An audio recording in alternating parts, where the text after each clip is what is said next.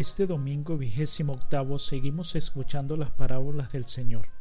En el Evangelio Jesús nos ha hablado del reino de Dios en forma de un gran banquete de bodas, al que muchos de los invitados no quisieron ir, poniendo pretextos o excusas, unos diciendo que tenían que ir al campo, otros a sus negocios, y otros hasta se atrevieron a insultar y matar a los criados del amo.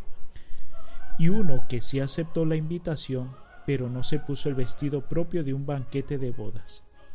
¿Qué quiere decirnos con esto la parábola de Jesús?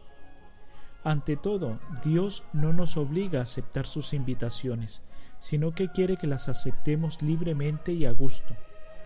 ¿Cuántas invitaciones nos hace Dios y nosotros con frecuencia ponemos pretextos o excusas por ejemplo, para ir a la misa todos los domingos cuando se puede celebrar. En estos momentos, pues bien sabemos que no. O incluso para participar en la misa de una manera virtual a través de los medios que se nos presentan hoy. O para participar en las reuniones de formación que se hacen del mismo modo. O para buscarlo más a Él en la oración, en la lectura de la palabra de Dios o incluso para entregarnos más a hacer el bien a tantas personas necesitadas material o espiritualmente. Queridos hermanos, pidamos la gracia de no ser mezquinos, ni flojos, ni egoístas ante las invitaciones de Dios. Un señor en un diálogo le dijo a un sacerdote que intentaba moverlo a una conversión más profunda. El Señor le dijo, Padre, veo claro todo lo que usted me dice, pero no quiero tomarlo en serio.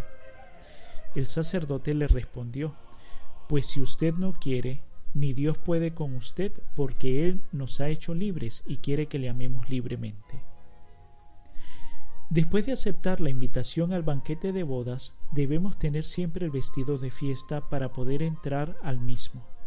El vestido de fiesta que nos exige el Señor para entrar en el banquete es este, vivir siempre en gracia de Dios, buscarlo más y más cada día a Él con una vida santa y tener una mayor riqueza de caridad con los hermanos, comenzando por la propia casa.